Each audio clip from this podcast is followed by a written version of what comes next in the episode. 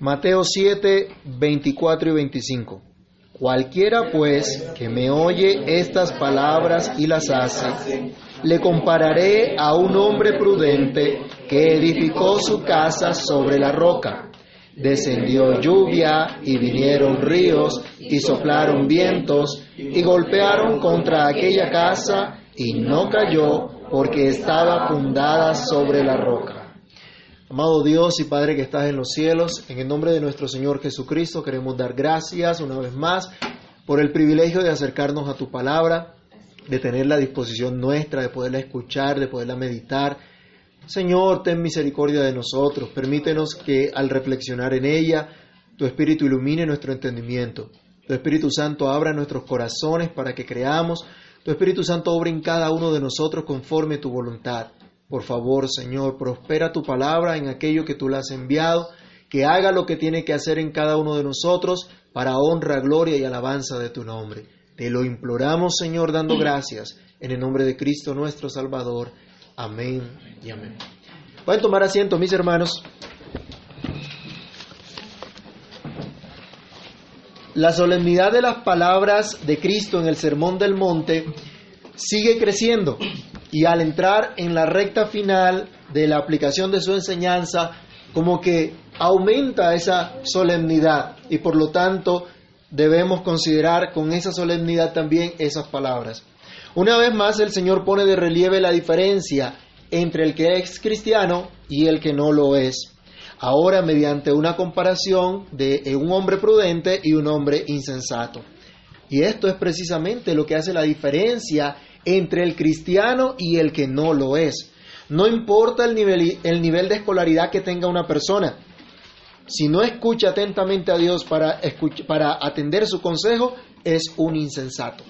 De todo eso nos habla el libro de Proverbios. Leamos, por ejemplo, los versículos 1 al 7 del capítulo 1 de Proverbios. Alguien que lo lea en voz fuerte, por favor, Proverbios 1 del 1 al 7. Los proverbios de Salomón, hijo de David, rey de Israel. Para entender sabiduría y doctrina, para conocer razones prudentes, para recibir el consejo de prudencia, justicia, juicio y equidad, para dar sagacidad a los simples y a los jóvenes inteligencia y cordura, oirá el sabio y aumentará el saber, y el entendido adquirirá consejo, para entender proverbio y declaración, palabras de sabios y sus dichos profundos, el principio de la sabiduría es el temor de Jehová. Los insensatos desprecian la sabiduría y la enseñanza. ¿Qué hacen los insensatos? No escuchan, no atienden. Simplemente se molestan porque se les dice algo. Son insensatos. La verdadera sabiduría está precisamente, según esas palabras, en el temor de Dios. Y ante las palabras de juicio pronunciadas por nuestro Señor Jesucristo, ¿quién no temerá y glorificará su nombre? Todo verdadero cristiano, todo verdadero hijo de Dios no puede hacer otra cosa que temer a su Señor, a su Dios, a su Salvador. Esto es atendiendo a su voz, usando hoy la ilustración de nuestro pasaje, edificados sobre la roca. Nuestro llamado, hermanos, hoy es a que edifiquemos sobre la roca. Tenemos un llamado de parte del Señor para que hagamos esto, edifiquemos sobre la roca. Así titulamos nuestra reflexión el día de hoy. En primer lugar, debemos edificar, entender este llamado, escuchar este llamado. Hermanos, debemos edificar sobre la roca. Todos los seres humanos quieren lograr algo en su vida. Todos quieren determinadas cosas y trabajan por ello. Cada uno de nosotros hace eso. El Señor Jesús nos ilustra la enseñanza ahora por medio de la comparación entre dos tipos de personas y dos tipos de obras o dos tipos de casas. Y nos dice en primer lugar, cualquiera pues que me oye estas palabras y las hace, le compararé a un hombre prudente que edificó su casa sobre la roca. Luego entonces, ¿qué espera el Señor de su audiencia y qué espera el Señor de nosotros? Pues precisamente que edifiquemos sobre la roca es lo prudente, es lo sensato. Tal vez en época de verano, las casas que quedan cerca o en el lecho del río no se enfrentan a un peligro de inundación, pero no siempre es verano. ¿Han visto ustedes lo que ha ocasionado, la devastación que ha ocasionado el desbordamiento de ríos en época de invierno en casas que están aledañas y que no tienen buen fundamento? Ellos tal vez pensaron que el río jamás iba a volver, como lo canalizaron, ¿no? Como lo desviaron, le buscaron otra, otro, otro canal para que, para que fluyera, y de pronto dirían, jamás vendrá una avalancha, pero mire el desastre que se ha producido. La prudencia de la que nos habla aquí el Señor indica que para construir hay que pensar cuidadosamente. Hay que considerar las situaciones que pueden sobrevenir y asegurarse de que se está preparado para afrontarlas.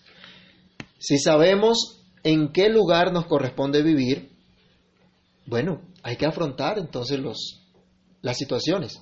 Si sabemos que el lugar donde tenemos que construir nuestro hogar es un lugar que afronta peligros de vientos recios, de lluvias que pueden causar eh, creciente súbita de los ríos, como conocía la audiencia primaria del Señor Jesús en ese sermón del monte.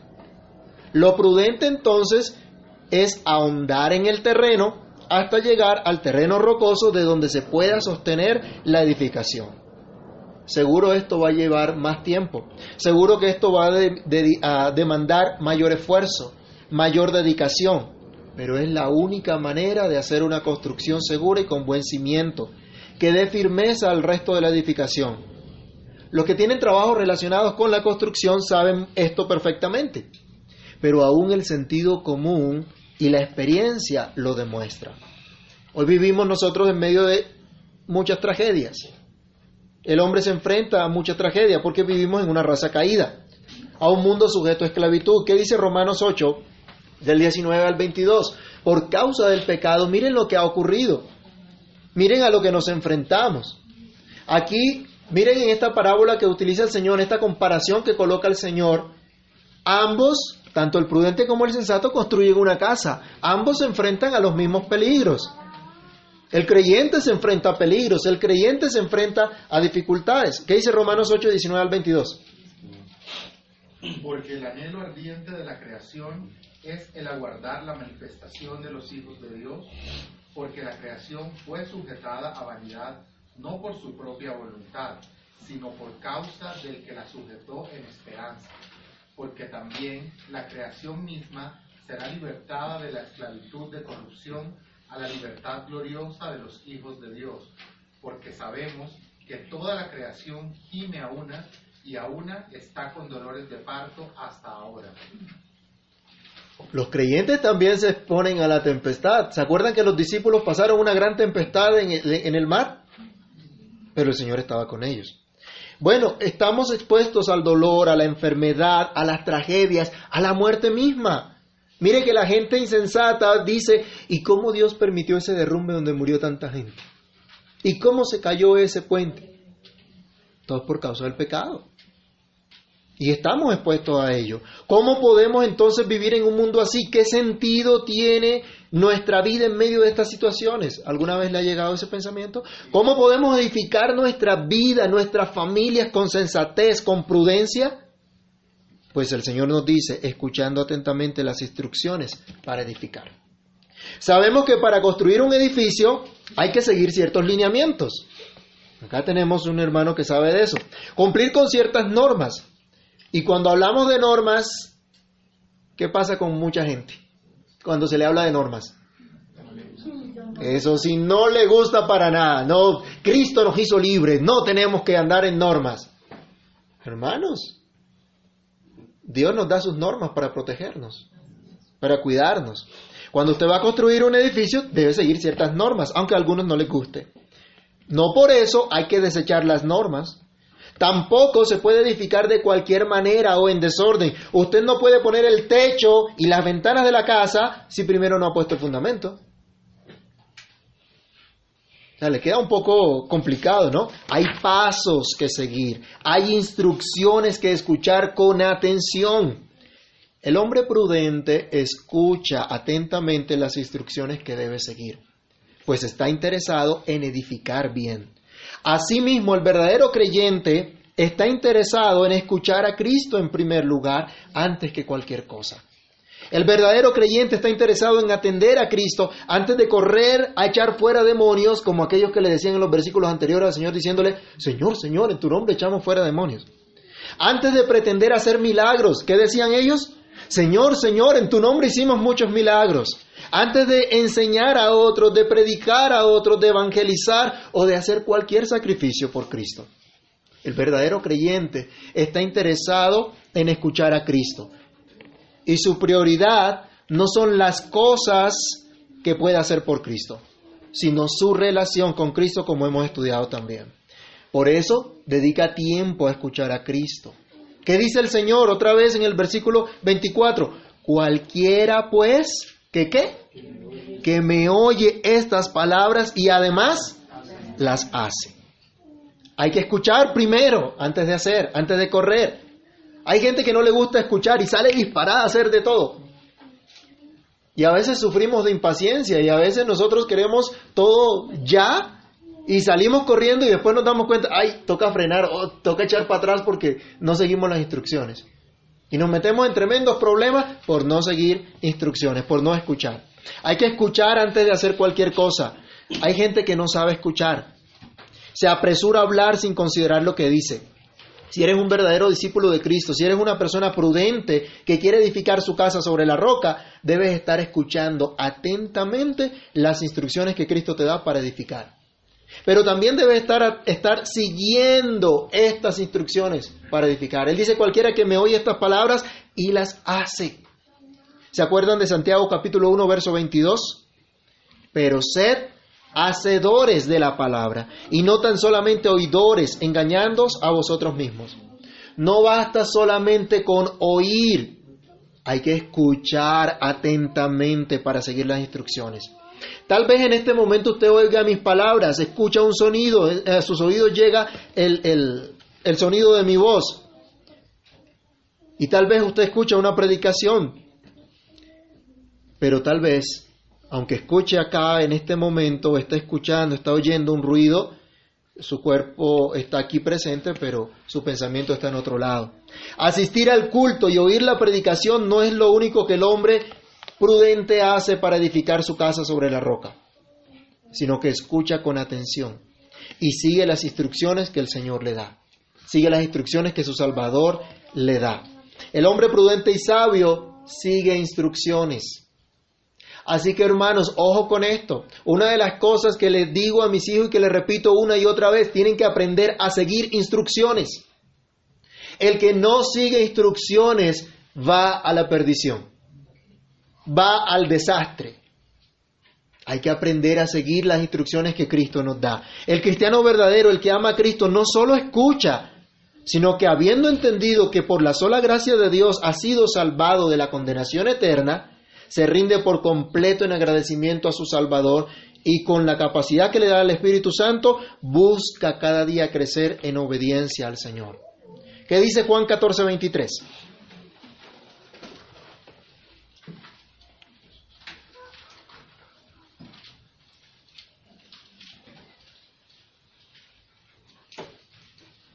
¿Qué fue lo que dijo Cristo a sus discípulos?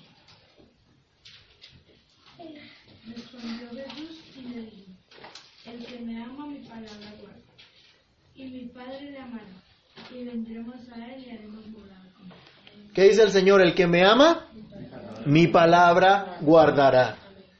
Esa es, esa es nuestra guía. Eso es lo que Cristo ha dicho. No, yo amo mucho al Señor, pero es que, pues, usted sabe, hermano, somos pecadores y estamos en este mundo y, y pues este pecado es tremendo y entonces yo no he podido vencerlo. Nada, el Señor dice, el que me ama, mi palabra guardará. El que no lo ama, ¿qué hace? No guarda su palabra. Así de sencillo. Yo puedo ser muy pastor y me puedo convertir en un pastor famosísimo. Y puedo hablarle a muchísima gente. Pero si no guardo la palabra de Dios, de nada me sirve. ¿Qué pasaba con aquellos que decían, Señor, Señor, en tu nombre hicimos muchas cosas poderosas?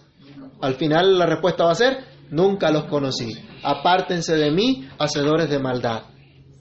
El Señor también dice en San Juan 15 del 1 al 5, yo soy la vid y ustedes los pámpanos. Yo soy la vid, mi padre es el labrador. Y todo pámpano que en mí no lleve fruto, lo cortará. Pero el que lleve fruto, dice, lo limpiará para que lleve más fruto. Y dice el Señor, separados de mí, nada podéis hacer. Esta es la manera como el creyente está edificando su casa sobre la roca, oyendo a Cristo y siguiendo sus instrucciones. Hermanos que hemos escuchado en este sermón del monte, ¿qué nos ha dicho Cristo? No podemos ser oidores olvidadizos, sino hacedores de la palabra. Eso es lo que se espera de nosotros. La pregunta es, ¿lo estamos haciendo? ¿Estamos empeñados en hacer la voluntad del que nos llamó a su gloria eterna? ¿Estamos edificando sobre la roca? Nuestra segunda reflexión nos dice, la prueba llegará. El Señor dice, cualquiera pues que me oye estas palabras y las hace, le compararé a un hombre prudente que edificó su casa sobre la roca. Pero ¿qué pasó? Dice el siguiente versículo, descendió lluvia, vinieron ríos y soplaron vientos y golpearon contra aquella casa y no cayó porque estaba fundada sobre la roca. Escuchar instrucciones y seguirlas no implica que no va a haber prueba, que no va a haber problemas, que no va a haber dificultades. Cuando usted comienza un proyecto, por más detallado que esté, por todas las consideraciones de riesgo que se hagan, no siempre sale todo al pie de la letra que usted había estimado, porque nuestros planes no son nada. El único plan que se cumple a la perfección sin ninguna alteración es el plan de Dios. Pero hay que seguir instrucciones. Aunque se sigan instrucciones, no dice esto que desaparecen las dificultades o que la prueba no va a llegar. Cristo dijo a los suyos, estas cosas os he hablado para que en mí tengáis paz. En el mundo tendréis aflicción, pero confiad, yo he vencido al mundo. El que ama a Dios guarda su palabra. Pero guardar la palabra de Dios no implica que no vengan dificultades a nuestra vida. Si han visto a gente que se pone a preguntar, bueno, ¿y por qué a fulano le pasan tantas cosas si es creyente? Si es un hijo de Dios, si ama a Dios, si le sirve a Dios, y mire, le quitaron la rueda del carro, ¿se acuerdan? ¿Quién fue lo que, qué fue lo que, qué será lo que estaba haciendo? ¿Será que está en pecado o qué? ¿O, o por qué le pasan todas estas cosas? El creyente también tiene dificultades. Llegará la prueba como lluvias, ríos y vientos que caerán con ímpetu, dice el Señor, contra la casa que se ha edificado sobre la roca. De muchas maneras el creyente es probado. El apóstol Pablo decía, es necesario que a través de muchas tribulaciones entremos al reino de los cielos. Pero ¿para qué es esto? ¿Cuál es el propósito de todo esto? Para que dependamos solo de Cristo. Para que encontremos satisfacción solo en Cristo. Saben, hermanos, a veces nosotros nos inquietamos cuando tenemos problemas, cuando vienen las dificultades a nuestra vida decimos, Señor, ¿qué fue lo que hice mal? Y realmente lo que debemos es aprender a someternos más a Cristo. A decirle, Señor, definitivamente yo no puedo controlar esto, pero tú eres el Dios soberano, el que gobierna sobre todo y sobre todos. Tú eres el que reina. Permíteme descansar en ti, saber que tú eres quien hace tu obra. Que dependamos del Señor, que confiemos en Él, pero que estemos satisfechos en Él. ¿No le ha pasado que a veces lucha por conseguir algo y cuando lo consigue, ¿qué sigue después?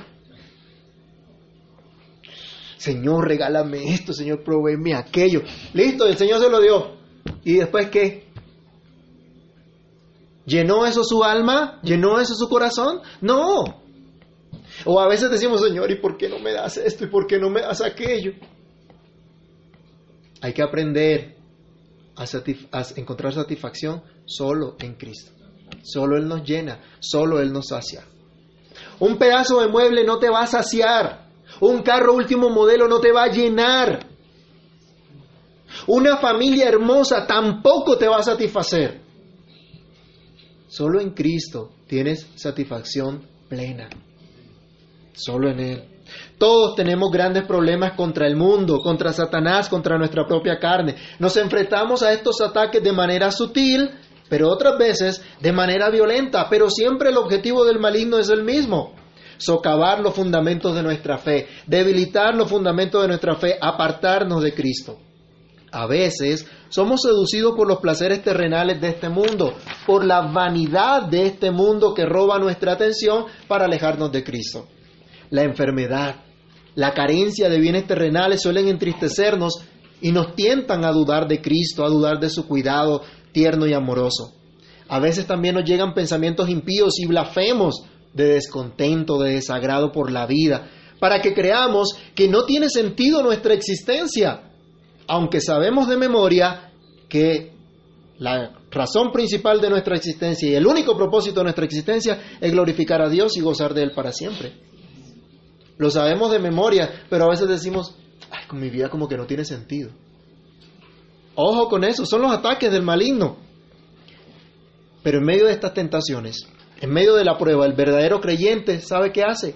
Encuentra refugio en Cristo. Encuentra consuelo en Cristo, en sus palabras, en sus promesas. El verdadero creyente no encuentra consuelo en que oró y el Señor milagrosamente le respondió positivamente a su oración y le dio la plata que necesitaba para suplir su necesidad. No, el creyente descansa en lo que Dios está haciendo. Miremos un ejemplo, 2 Corintios 4 del 16 al 18. Miremos el testimonio de creyentes en medio de todas las dificultades, confiando en las promesas de Dios.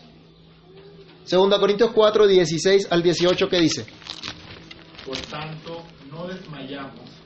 Antes, aunque este nuestro hombre exterior se va desgastando, el interior, no obstante, se renueva de día en día, porque esta leve tribulación momentánea produce en nosotros un cada vez más excelente y eterno peso de gloria, no mirando nosotros las cosas que se ven, sino las que no se ven pues las cosas que se ven son temporales, pero las que no se ven son eternas.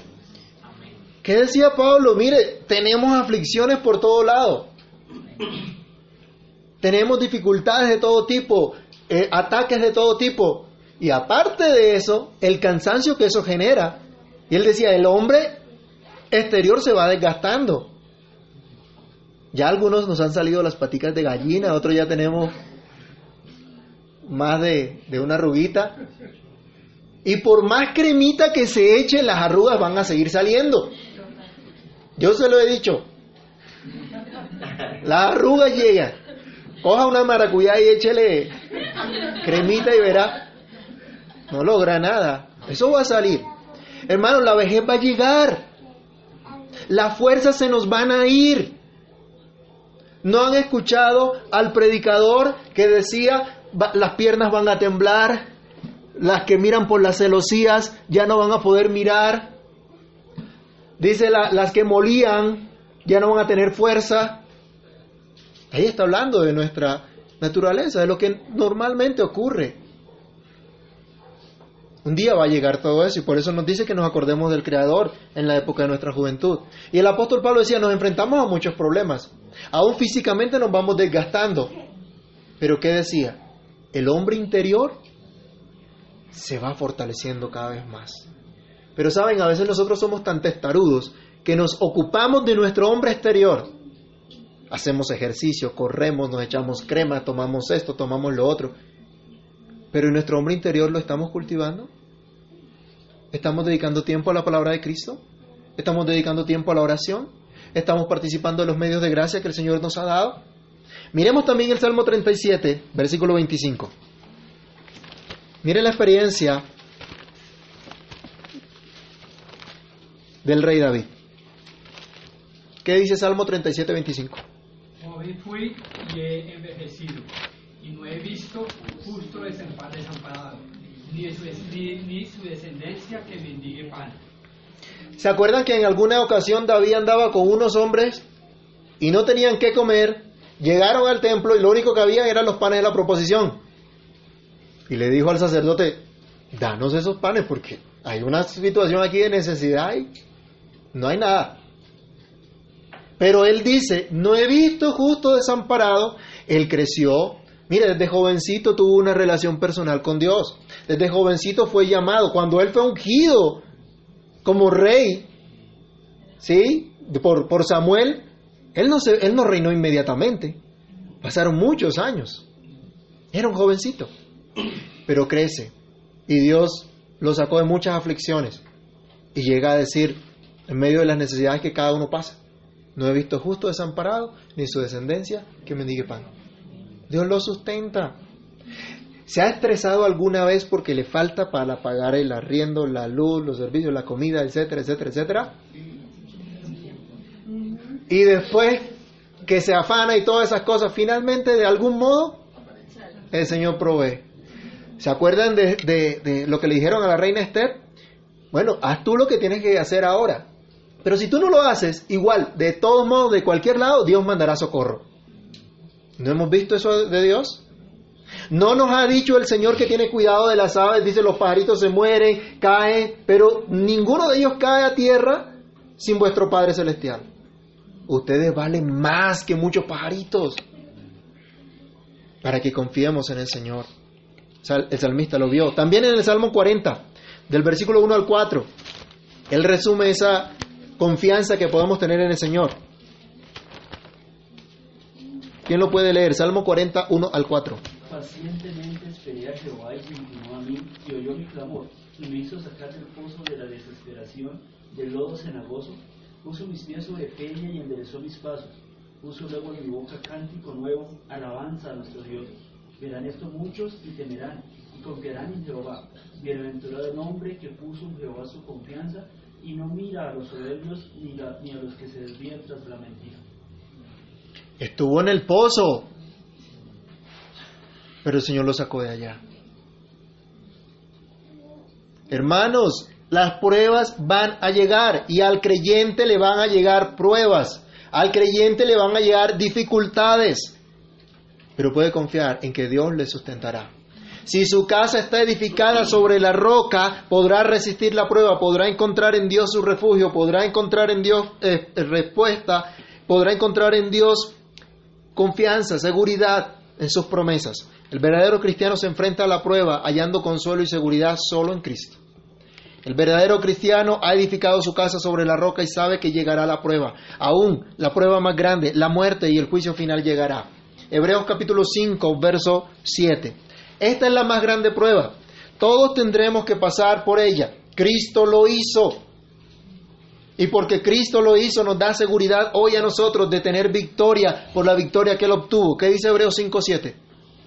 Y Cristo en los días de su carne ofreciendo ruegos y súplicas con gran clamor y lágrimas al que le podía librar de la muerte, fue oído a causa de su temor reverente.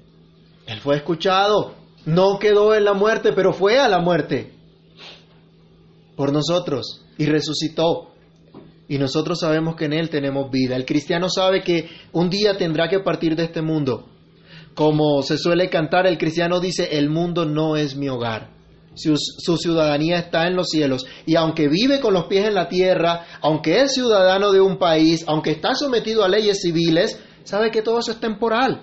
Y como, ciudadano de, del reino de los cielos, pone su corazón no en las cosas temporales, sino en las cosas eternas.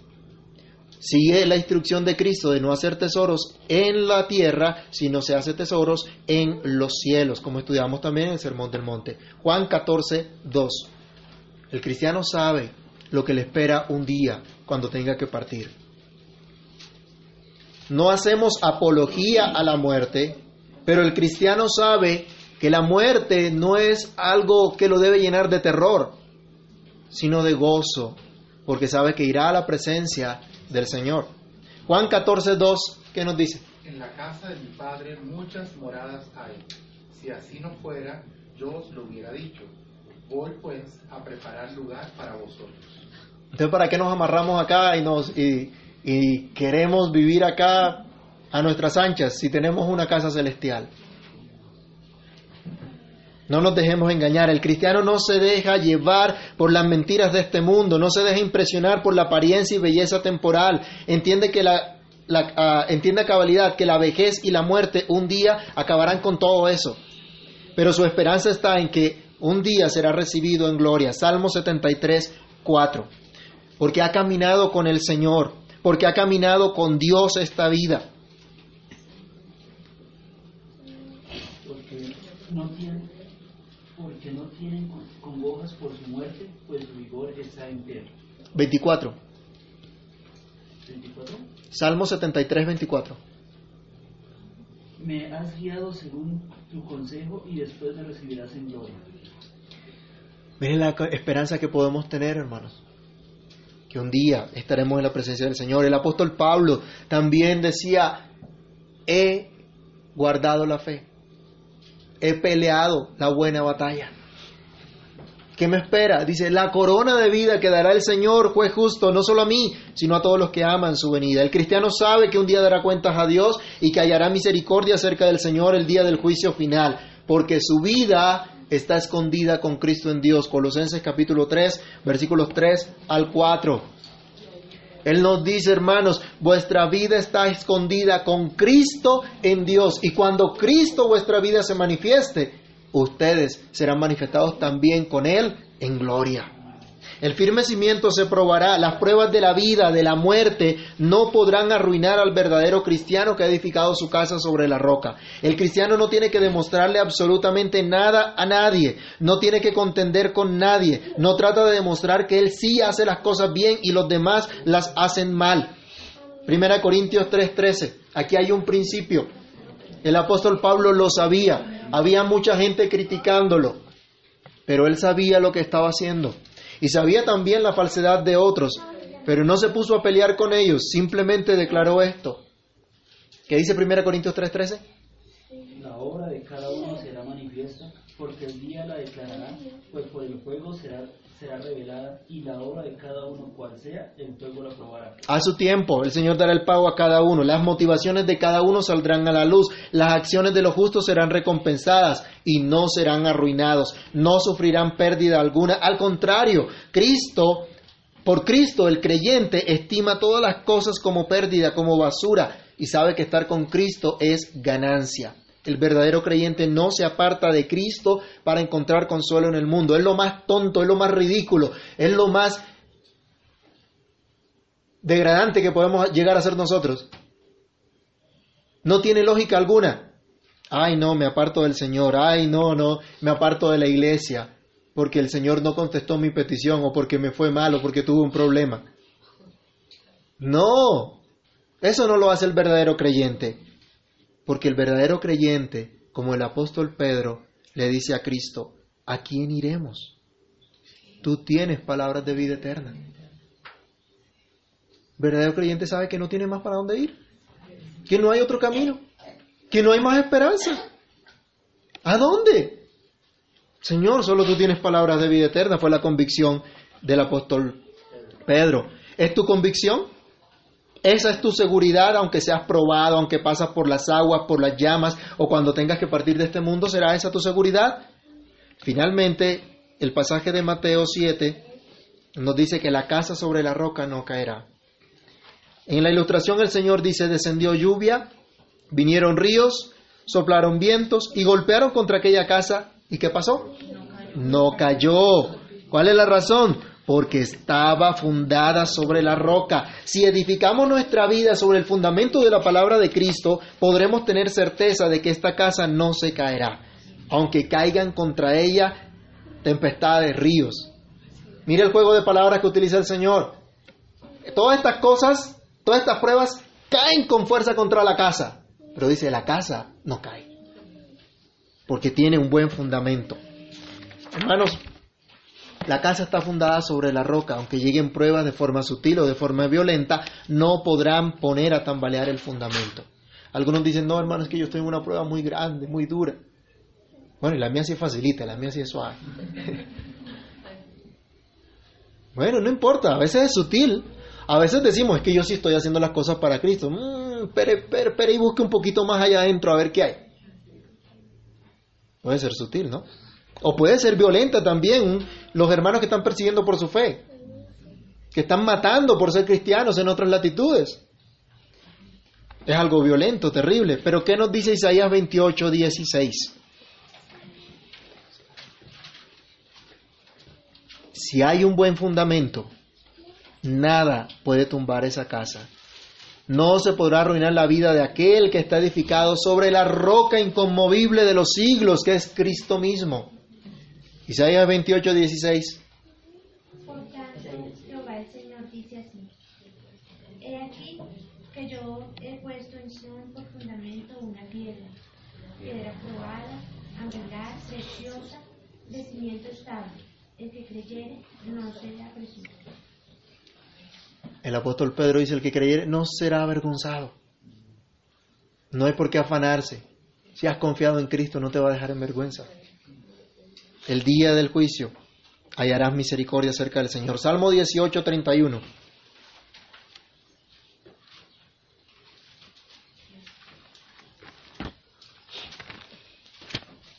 Porque ¿quién es Dios sino solo Jehová? ¿Y qué roca hay fuera de nuestro Dios? ¿Esa es tu roca? La única roca es Dios. El único refugio que tú puedes tener es Dios. 1 Corintios 3:11. Porque nadie puede poner otro fundamento que el que está puesto, el cual es Jesucristo. ¿Es Cristo el fundamento de tu vida? Escuchar y obedecer las palabras de Cristo es edificar la casa sobre la roca. Escuchar y seguir las instrucciones es tener el verdadero y único fundamento de esta vida y por la eternidad. El Señor ha dicho que todo aquel que escucha y que hace lo que Él manda será como un hombre prudente que edificó su casa sobre la roca. Descendió lluvia, vinieron ríos y soplaron vientos y golpearon contra aquella casa y no cayó porque estaba fundada sobre la roca, por estar arraigada en Cristo. Efesios 3 del 17 al 19. Mire la oración del apóstol Pablo. Debe ser también nuestra oración hoy, para que estemos edificados, arraigados en Cristo. Efesios 3, 17 al 19. para que habite Cristo por la fe en nuestros corazones, a fin de que arraigados y cimentados en amor, seáis plenamente capaces de comprender con todos los santos cuál sea la anchura, la longitud, la, profundidad y la altura, y de conocer el amor de Cristo que excede a todo conocimiento, para que seáis llenos de todas las bendiciones de Dios. que estemos arraigados en Cristo, cimentados en Él. Puedes tener completa certeza, mi hermano, que si tu vida está arraigada en Cristo, no será arruinada. Si te tomas el tiempo de ahondar en tu fundamento, en la roca, si te tomas el tiempo de cultivar esa relación con Cristo, una devoción sincera, una práctica de justicia que Cristo ha explicado en este Sermón del Monte, una vida de constante venir a Cristo y ser saciado solo de Él, esto es entregarse a vivir el sermón del monte, como un comentarista afirma también, vivir por amor a Cristo, siendo luz, siendo sal, sufriendo aún si es necesario por amor a Cristo, tal como experimentó también el mismo apóstol Pablo. En consecuencia de lo dicho hasta ahora, tu casa no va a ser arruinada por estar arraigada en Cristo por vivir con la perspectiva de una recompensa eterna. 1 Timoteo 4, 7 al 8, donde el apóstol Pablo dice, me espera la corona. He peleado la batalla, he guardado la fe. Que un día podamos llegar a decir eso también nosotros. Si estamos edificando sobre la roca, un día podremos decir estas palabras. Es la única manera en que tu casa no caerá. Solo de esta forma tu vida no será arruinada, pues Cristo mismo te sostendrá. Mis hermanos, edifiquemos sobre la roca. Escuchemos con atención. Sigamos las instrucciones de Cristo. Es la única manera de afrontar las pruebas de la vida, pero sobre todo la prueba final de la muerte, del juicio final. Entonces veremos nuestras vidas en la eternidad con Cristo, como aquella casa que no cayó, aunque recibió con ímpetu la lluvia, el río, los vientos, que trataron de arrancarla desde su fundamento, pero no cae. ¿Es Cristo tu roca? ¿Es Cristo el fundamento de tu vida y el ancla de tu fe? Cree solo en Él. Dedícate a escucharle y a obedecerle. Es la única manera en que tu casa jamás caerá. Así que hermanos, tenemos un llamado y un compromiso. Edifiquemos sobre la roca. Bendito Señor, te damos muchas gracias por tu palabra. Gracias por lo que nos llevas a meditar y reflexionar en ti. Gracias por lo que estás haciendo en nuestras vidas. Señor, te pedimos que perdones toda nuestra necedad, Señor, porque nos dejamos llevar por pensamientos contrarios a tu palabra, aún, Señor, por las trampas del mundo, de Satanás, los deseos de nuestra propia carne. Pero Señor, te pedimos hoy que tengas misericordia de nosotros y nos ayudes a entender lo que significa escucharte con atención y obedecer tus palabras. Señor, tú nos has regalado tu Espíritu Santo para que obedezca tu palabra. Aún seguimos luchando con el pecado, pero no luchamos solos, no luchamos en nuestras fuerzas. Eres tú quien vive en nosotros y nos hace vivir para tu gloria. Padre, ayúdanos a recordar estas enseñanzas que hemos aprendido, esto que tú nos demandas, para que de esta manera tengamos claridad de estar edificando sobre la roca, de estar construyendo nuestra vida sobre los fundamentos de tu palabra. Ayúdanos, por favor, para no dejarnos engañar, para no encontrar, Señor, soporte y consuelo o socorro o fundamento en cualquier cosa que no sea tu palabra, en cualquier persona que no seas tú. Ayúdanos, por favor. Capacítanos, fortalécenos, Señor. Y encamínanos, Dios. Ayúdanos, Padre. Danos la fortaleza que necesitamos, Señor, la entereza, el gozo de tu salvación, Señor, para vivir para ti y actuar como ese hombre prudente que edifica su casa sobre la roca. Danos, Señor, la seguridad y la confianza que necesitamos en ti. En tus manos nos colocamos, Padre bueno, y rogamos que sigas haciendo tu obra en nuestras vidas cada día para gloria tuya. En el nombre de Cristo Jesús te lo pedimos dando gracias. Amén.